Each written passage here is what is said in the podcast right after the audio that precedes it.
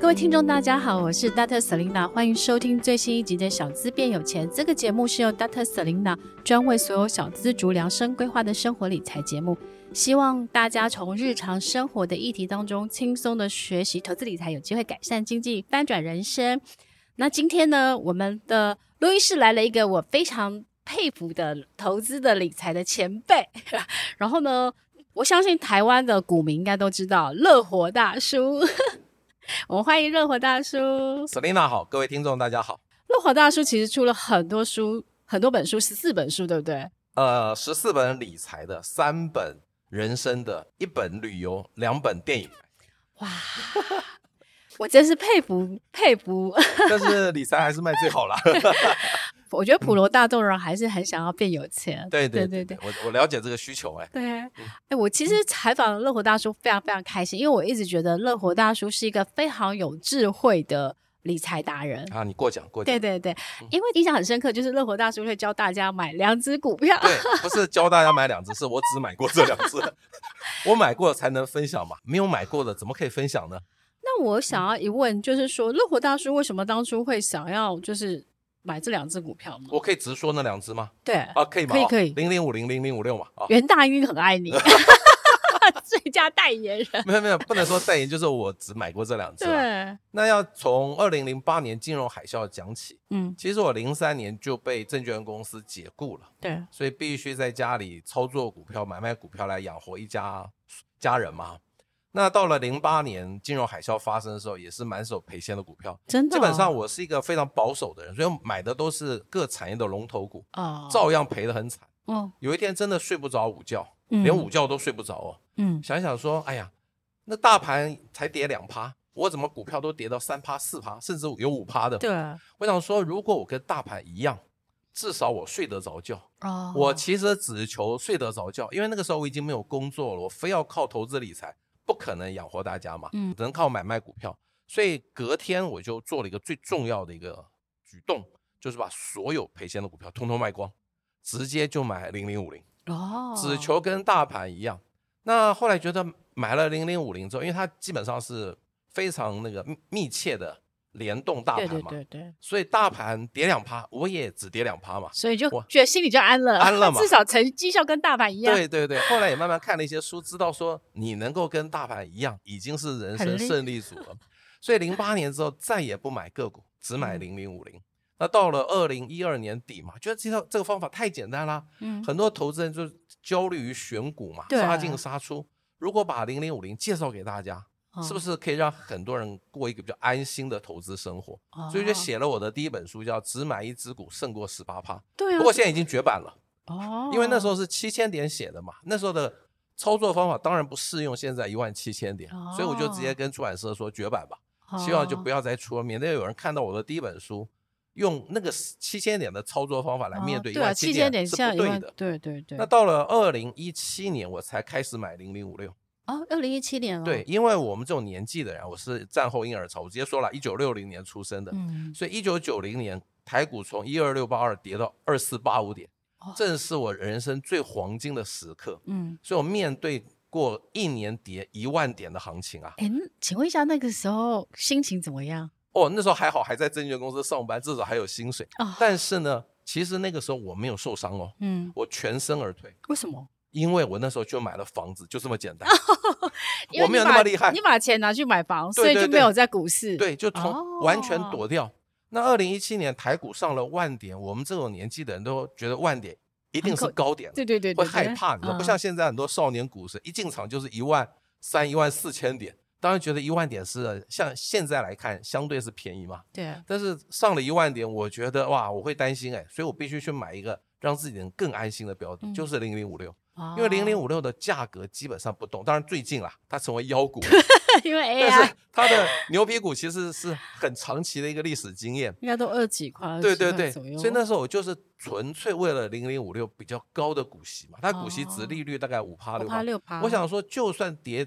一万点跌下来，你还有还有股息嘛。对对对，还不错。哦所以我那个时候就把我的资产配置就增加了零零五六。候其实我第一本书二零一二年底写的那本书，只写了半页的零零五六，啊，哦整本书都在写零零五零。后来一七年之后我才开始增加零 零五六。哦，那再过来，就是因为我发现很多的投资小白，他们在面对股市一直涨的时候，他们也是会心动的，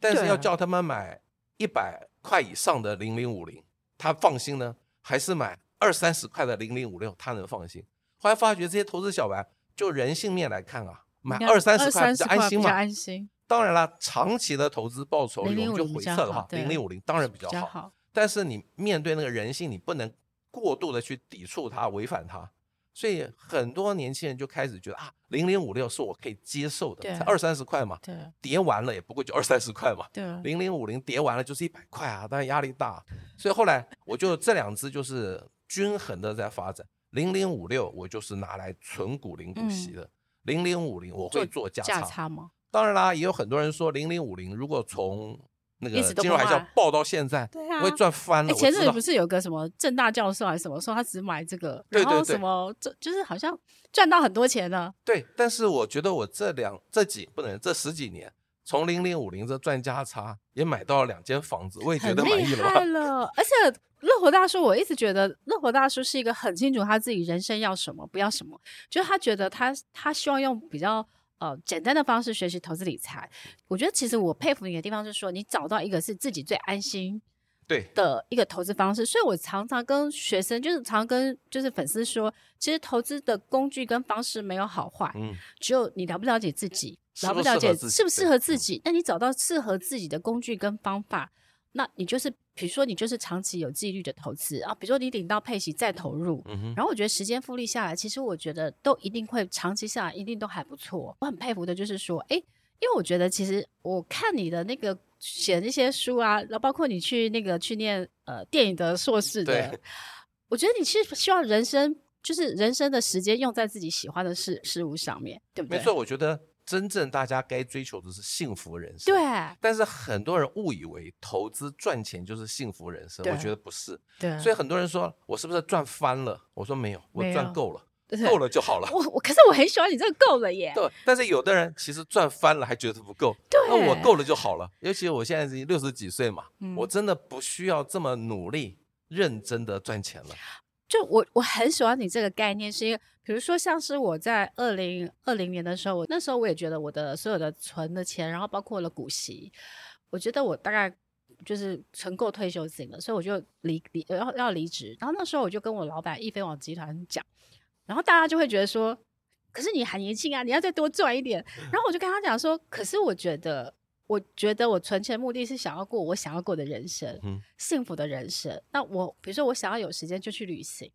所以我就会觉得说，我知道我的人生要什么，不要什么，所以我会觉得其实你很清楚知道你人生要什么，然后就往那个方向前进。那但是财富的部分，你可能就觉得我找到零零五零零零五六，它还是可以帮你累积。我觉得至少零零五零零零是一个非常安心对啊的标的。零零五零它复制大盘，对，而且它分散风险嘛，嗯，不可能五十家同时倒闭嘛。你光想它不会下市，你就安心了嘛。对，再来就是这个。呃不要再选股，我觉得零三年 元大投信，其实那个时候是宝来投信啦，哦他，变发成明大宝了蓝，这个，他是不是发明了引进了这个 ETF？、嗯，然后第一个低档的台湾的 ETF 就零零五零嘛。对，原来在投资股市可以不要再选股这件事情，就让大家会放松了，嗯不然啊每天看这是 AI 概念一下子伪创，又什么光宝 EPS 是是那个上一季的十七倍，然后第二第二天就发觉，哎，它的那个七月营收又比去年跌了三十几趴。你每天在这个股的消息上焦虑，你其实会影响到你的生活，对影响到你的工作，哎，对，所以其实包括了现在 ETF 也是很多啊，对超过了应该我印象两中三百是档我也没两算两过百好像两百五六十档了，哦，所以选择困难 呢、但是其实 ETF 的初衷就是你不要再选择了对。对但是现在 ETF 是显学嘛，对，所以所有的投信因都为要要因为也要赚钱嘛，也要 赚钱嘛，发展出 ETF。但是人家问我说，你为什么不买零零八七八？是不是没有零零五六没有零零五六好？我说不是，因为它没有零零五六好，我是只是懒得再买一只了， 我也懒得再研究了，因为我觉得当你锁定一两只标的啊，你的投资会变得简单，而且很重要一点，我常常分享一句话：无知不可怕，嗯一，知半解最可怕。真的，你学了非常多东西，误以为自己都懂，其实很危险。嗯那投资应该用我的减法的理念，嗯，就锁定你熟悉的就好了。零零五六跟零零八七八其实都差不多，对啊，差不多啊。你买哪一只都可对啊以。你真的选择障碍最简单嘛？通通买 嘛。我就觉得大家不要在上面做那种，啊怎么样？要把报酬率啊提高零点一个百分、零点二个百分点，你花的那 CP 值是不值得的。其实零零五零跟零零五六在每一年的台股 ETF 的评比当中，通通都是中中后段版的、哦，三十几，是它大概都排二十几名啊，嗯并不是最好的、我的最好是说不是报酬率最高，人说绩效啦，绩对效不是最好，对对对但是我觉得他们最安心嘛，因为你这些主题型的 ETF 对看起来有机会赚的比零零五嗯零多，但是风险也在啊。对啊，零零五零是所有的产业都分散了，对但主题型的 ETF 虽然个股有分散，对但它绑在同一个产业，对，还万一那是个产业不好，是全部都挂掉哎、对，所以我也不买主题型的 ETF。我觉得你如果懂那个产业，你可以买主题型的 ETF，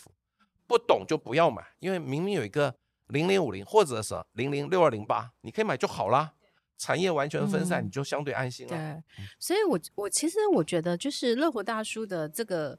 呃，给台湾股民，我觉得是一个新的思考方向。在二零零八年的那个时候，呃，就给大家我觉得是一个很好的方向。我觉得二零一二年我写第一本书的时候，觉得大家说、嗯啊，原来只要买一只股票就可以了，大家对不要去懂那么那么多的个股了。对，这让大家可以稍微安心一点嘛。其实我觉得我在这市场上的最大的贡献是什么？两个，第一个让不敢买股票的人敢开始买股票，嗯，第二个让在股票市场赔很多钱的人又敢有哎回来买股票。 但如果对你的股票要怎么样？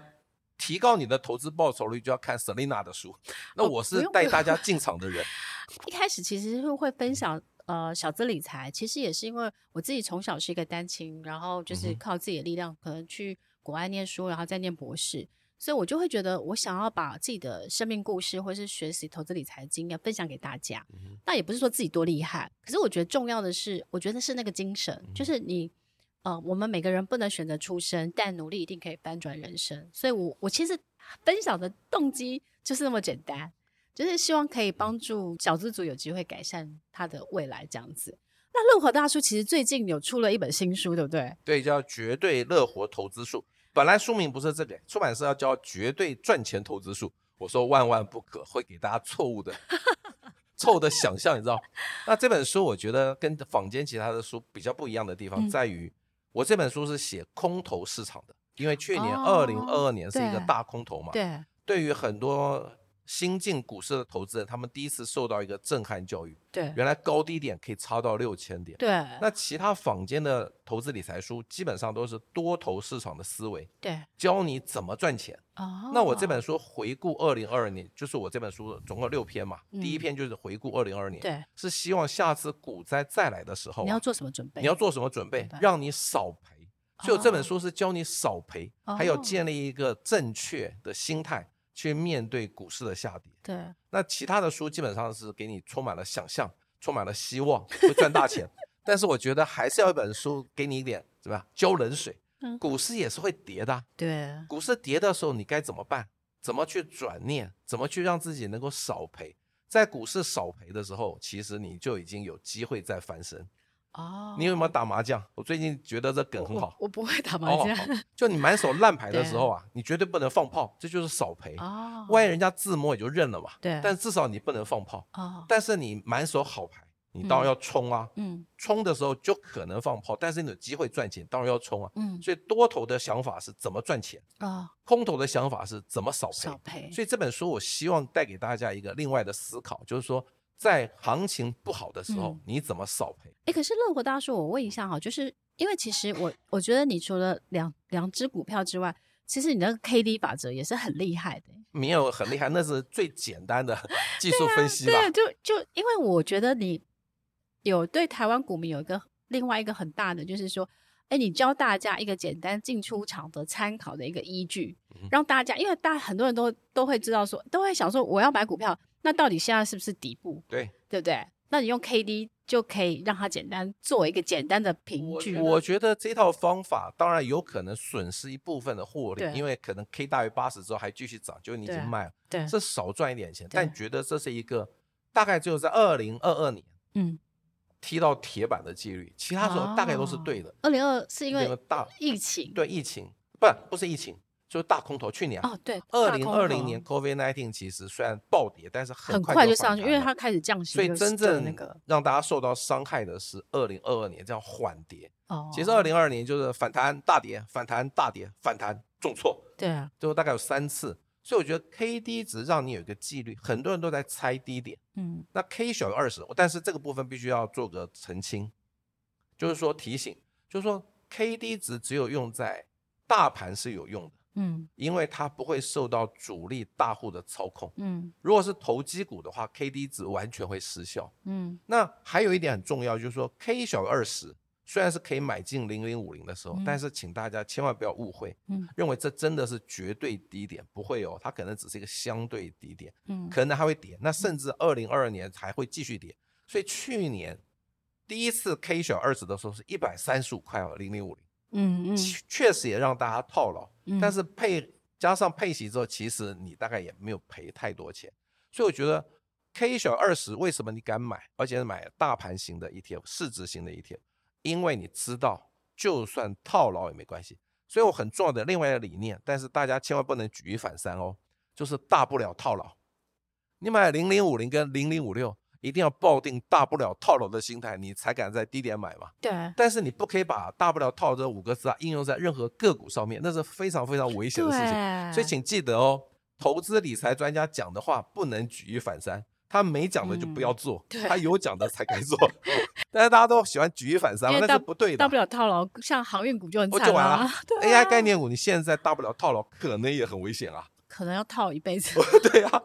也不一定啦。不，我觉得对就啊是如果这个股票每一年都有配息，对大到不会倒，对是值得你套嗯牢的。对，我常常演讲的时候会问台下的听众，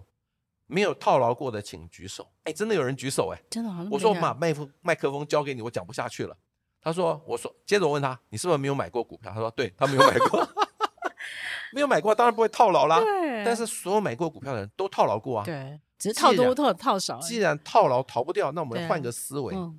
怎么让自己安心套牢？对你去选那个几十年都配股息，每一年都配，大到不会倒的嘛。对，所以其实我我有时候常常觉得股市跟人生一样耶，嗯哼，。因为它是涨涨跌跌、起起伏伏人生还没有那么波折了。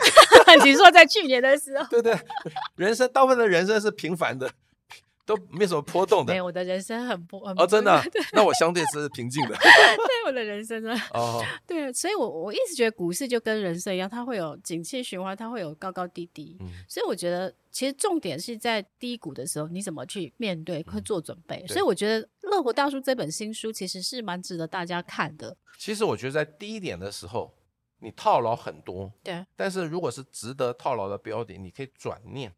这本书也分享一个嗯粉丝跟我讲他转念的一个想法，很棒哎。他说哦，一般人会去买储蓄险嘛，对，十年储蓄险、二十年储蓄险嗯，你都愿意忍耐十年没有红利，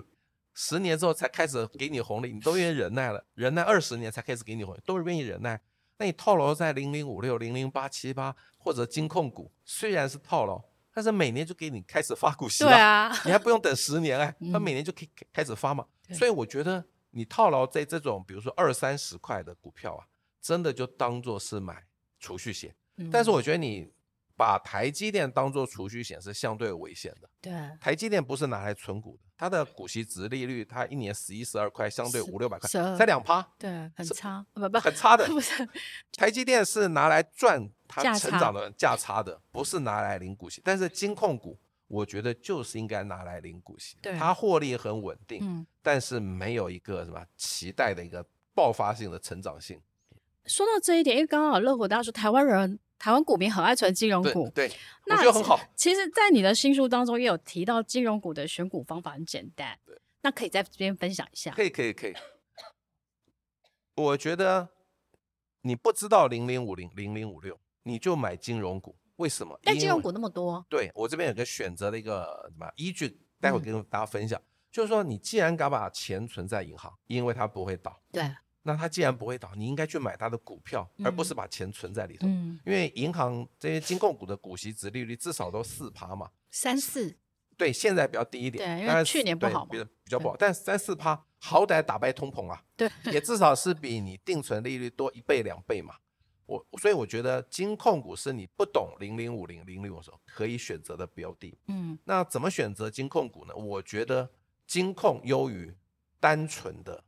金融股，哦，金控优于单纯的证券股、单嗯纯的银行股或嗯单纯的保险股。嗯因为金控它三种业种都有，所以对也是分散风险的概嗯念。金控又分两种，嗯一种叫做关谷金控、兆哦丰金、兆第丰一金、第一金和华南库和库嘛，对四支嘛。对，另外还有民间金控，像呃以前永大家很喜欢丰国的玉山金啦、嗯国泰，国泰金啦、呃呃富富邦邦金、金那个什么中信金中等信等，我金就对不对一一对说了。嗯我个人是比较保守的，也希望有关多一谷点吗现金。我比较希望存的是关谷，为什么嗯？他们发股息很大方，对赚多少就发多少，对对对对因为对政府要钱嘛。对但是民间金控还要继续成长，对，所以他不可能他要很算他大方的资发，本市足率什么，嗯还要什？么留一对部分嘛。所以我觉得关谷金控发比较大方，但是关谷金控有个缺点，嗯，他们比较保守，对所以你不能期待它的成长。对，民间金控比较嗯活泼，就比是较积极。我觉得像国泰跟富邦，它好对像比较做波段价差的，对对对，然后国泰富邦对我觉得很好，但是国泰富邦稍微贵一点点。对，我觉得对小资族压力比较大一点，哦，哎我就觉得是永二丰三十啊、块比较中好。信啊，对对这对些对的，但民间金控是有期待它的成长性对，当然因为期待成长性，当然就有点风险。嗯，另外一个很重要的因素就是那个董事长个人对这个股价的影响。哦，民怎间么金控说，的董事长非常重要啊，哦，他一生病，总人总会 生病嘛，他健康出了问题，对股价绝对有很大的影响对对，甚至比如说有一些八卦啦，哦，对，对或者一些对诉说哦讼，对，都会受到对影响。但是关谷金控的董事长如果发生这些事情，立刻换掉就好了，嗯，它影响不是很大嗯。所以我觉得你要追求成长，应该选的是民间金控，对，但要追求稳定配息，可以考虑的是关谷金控。嗯但我没办法跟各位直接说该买哪一只，对啊大家自己大家每自己个要人的去属研性究不一样对，自己对去自己去对选择适合自己的金控股。因为我其实之之前很多股民都喜欢存金融股，嗯但是因为去年有一些金融股是没有发，就是就是嗯没有这样发的、讲，没有发股息的就不要再考虑了，对，然后就这么简单。其实就是我们不方便说哪一家，对但是伤了所有股民的心，哦，所以去年有很多的，就是纯金融股的开始，就是开始去在今年他打算他就换到高配息去，嗯哼因为他可能觉得说单一纯金融股可能还是有风险嘛，没万一这错个金融股，因为今年的股利是来自去年的获利，所以如果说你今去年表现不好，你今年的股利一定不会好的，所以他觉得与其这样，那还不如他反正他就是领配息，那他去存高配息就好啦，高配息还有五 我趴非，常同意你的看对法，就是你懂零零五六、对零零八七八，对你就该买这两只。对你如果不懂，还是不放心，哎，好奇怪，这股票不代表一个公司，很多人是，你不要以为大家都懂哦。是你如果哦真的不懂，还是去买金控股没有关系啦。对啊，比较安心，而且去年那个防疫险啦、债券价格暴跌，应该都是一次性的利空过去了，过去了今年不会再发生。所以今年其实金控股啊，像兆丰金最近涨很凶哎、对那个我有现哎金股息 值利率居我有然几嗯差不多三趴嘞，对，难道大家三趴就接受了吗？那以后。后可能股价就更高了。我我其实会觉得会存金融股的人，存关股金融股，他就是希望它稳定配息。对，然后就是我有，因为我后来发现，呃，关股的金融股在除夕前通常会有一个高点。是吗？我没对有注意，我过。会发现，比如说他们在除夕前相对就有一个高点，所以其实我觉得它很容易就是就是其实不会赔，就是你你任何时间买，其实基本上我觉得很少会赔到。那这样子，我书上有个建议，对，你啊如果只敢买金融股、对金控股的话，嗯，你希望提高你的报酬，你可以增加一点零零五六、零零八七八的哦配置。但是你如果买已经是五六跟八七八，你就不用再买金融股了 啦。对，我觉得金融股其实现在因为股息八殖利七率八比里较面也有金金融股低，嘛。那五六里头也有，只对，是比较占比少，不一样而对已。，八七八好一多一八点，七八比较多一点嗯对。。然后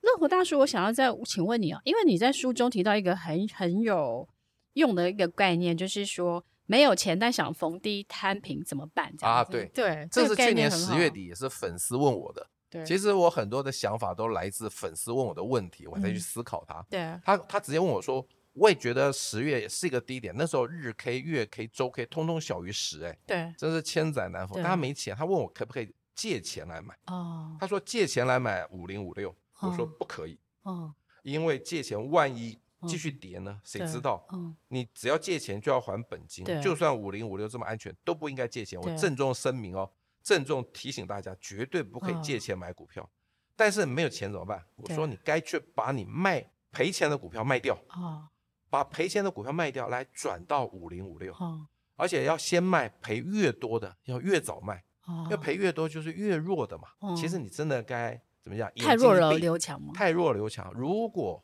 你这些套牢的股票是每年都有领股息，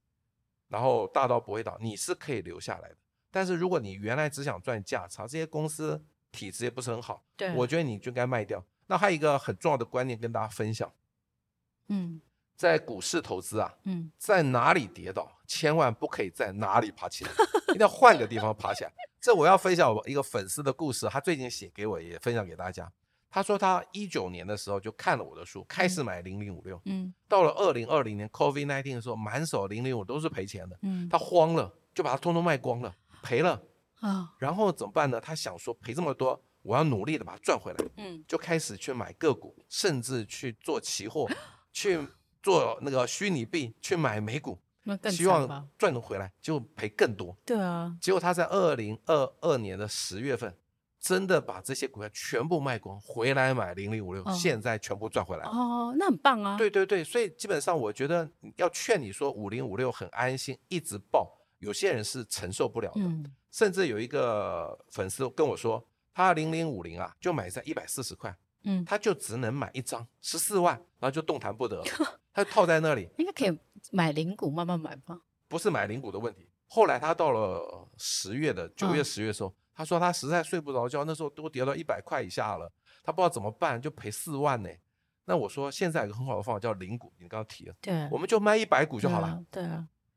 如果卖掉一百股，它涨上来你后嘎仔只卖了一百股，嗯对，啊如果跌下去，后嘎仔卖了一百股， 所以我觉得零股制度让很多人比较有点弹性，你嗯知道吗对？，啊你真的受不了，我不能跟你说零零五零零零五零，你真的放心，不要怕。但他就怕了嘛，这嗯你不可能去改变一个人的个性啊、对人性，你就顺应他嗯，就卖一点点吧，卖一点点。哎，或许很多人更好笑，他说：“老师啊，我每次卖什么它就它就涨，买什么它就跌。”我说：“那很简单，你每次想要它涨的时候，你就卖五十股，它就会涨啊。” 我觉得面对股市是一个要很大、很强壮的心脏的一个人格特质啊。所以我这本书其实讲很多心里面的问题，可是我我一直觉得投资就是心理学耶，全完全就是心理学啊、而且投资是你自己跟自己的战争呢，没错没错，你讲的很对好不。对？就是你要够不了解自己啊呀、然后什么东西适合你，对不对？对然后你我我一直觉得，就是投资是一个很有趣，我自己觉得很有趣。你你知道去年在，我记印象中去年大跌跌到呃七月十一号，那时候国安基金说要要不要进场护盘，对对不对对对，要然后那天说不护盘，然后隔天大跌，跌嗯破、我记得一跌破一万三，我那天有进场，哦，但我后来我朋友就跟我说：“你怎么那么神勇敢进场？”我说：“我没有，我只是维持我的纪律。就是对比如说我有多少钱，我只是觉得哦，大盘每跌多少我就进场了。这也是个很好对的对纪律。对，我我就进场。可是我没有想到隔天他就他就那个，所以我自己是觉得说，因为我觉得投资人如果你有做好财务的计划，然后其实你手边有现金的时候，其实你在大跌的时候，你看到的应该是机会。没错。对而且我觉得大家先从有股息的股票开始买对起，啊，不可以去买那种没有股息只想赚价差，因为对股息就算你套牢，你还可以拿嗯对回一部分啊的对钱啊啊。所以优先选有股息的股票嗯是你能够趋吉避凶最好的方法。对啊，像我自己就很喜欢，我自己其实有分两块的方法，一块就是我存股。嗯但是我可能会有 ten percent 就做哼，小总是价要差，刺激一点嘛就。是因为我觉得一直存股，我觉得很没有成就感， 我就想说，我还是去研究一点，就是我喜欢的产业或者我嗯喜欢的对公对司，对但是部位不会大。嗯但是就是训练自己的，就是说，呃，投资判断力，或者我了解主力怎么去思考或干嘛，就这样。然后我就会觉得我开心，可是我觉得那个赚钱的开心，应该是成就感的开心。对对对，对我有一个朋友是这样子，对他一开始也不太相信零零五六，对啊，所以他就让他太太买零零五对六啊，自己还是选股。后来结他果太太过了一打败年， 他， 他太太打败他，所以我觉得这样讲好了，投资越无聊啊，人生越有聊，因为你有真很多的的时间去做啊别的事情嘛。嗯但是很多人就是怎么样喜欢那个怎么样杀进杀出那个成就感，但在股市啊，你的目的是赚钱呢、对啊，不是刺激。但很多人在追求刺激，就没赚到钱，其实是本末倒置的事 情啊。对，但是我觉得其实最大的成就感应该是你判你你的判断选是，因为我我其实很喜欢复盘这个概念，啊哈，就是我每一次投资做的决策，我会去复盘，就是为什么我会这样想，然后哪里想对，哪里想错，嗯嗯哼那我可不可以 improve next time？嗯我可不可以做得更好？那我其实是喜欢那个过程，我觉得它有点像 TTQS 那个过程，就是说，哎，我可不可以改善？呃，我下一次可不可以做得更好？然后我觉得我会希望是自己是这样子的一个学习过程。哎，这样很棒啊，对对，那当然每个人有他自己的投资方法这样子。但乐活大叔，我觉得你刚刚讲了一个重点，我觉得蛮好的，就是。呃，投资无聊，人生有 聊。那我觉得你的人生很有聊啊，因为 Yeah 你去念那个艺术，呃，应对该是电电呃影电影硕的士那个在职硕士专班在职班，而且你还你还写编剧我写了个剧本出剧版啊本，了。对不对？很对厉害当然耶！就卖的很差嘛。但是我现在的兴趣改，我现在喜欢去走步道，去走古道。为什么会想要走步道？因为有一些走朋友很喜欢走，我就跟哦着他们也有这个兴趣。你知道，在走步道跟古道的那个时候啊，那个搜讯是很差的，你根本看不了盘。步道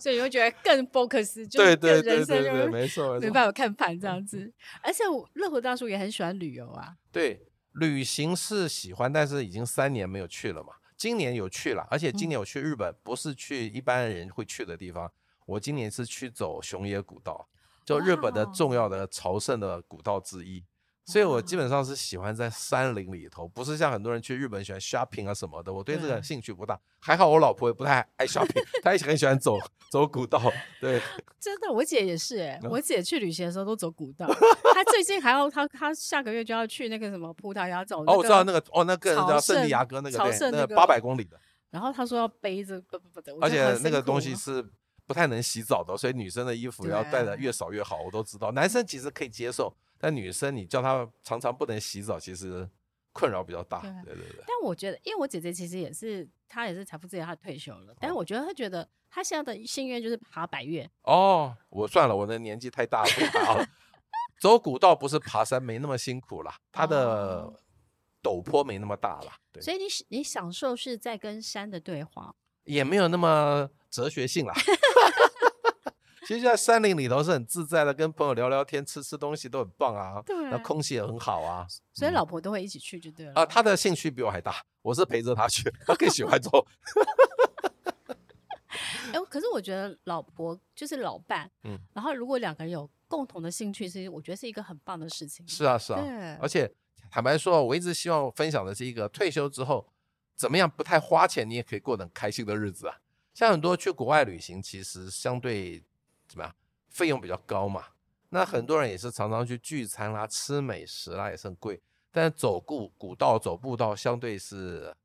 很便宜的一个活动。对，当然那个装备需要有点专业，但是装备也是有点贵的了。嗯，对，可是我还像喜欢露营啊。你喜欢露营，对，会去哪里露营呢？我们大概都是去新竹尖石乡那边有很多露营地，我们很喜欢哦啊。你然后知一道群朋友都很爱坚露石营，坚石那边有很很对很对漂对嗯很漂亮的山景，对对对对，所以我就会把这些去做自己喜欢做的事情嘛。那在都市的时候，还是维持我原来的兴趣，就看电影嘛。看电影你也不能看盘呐、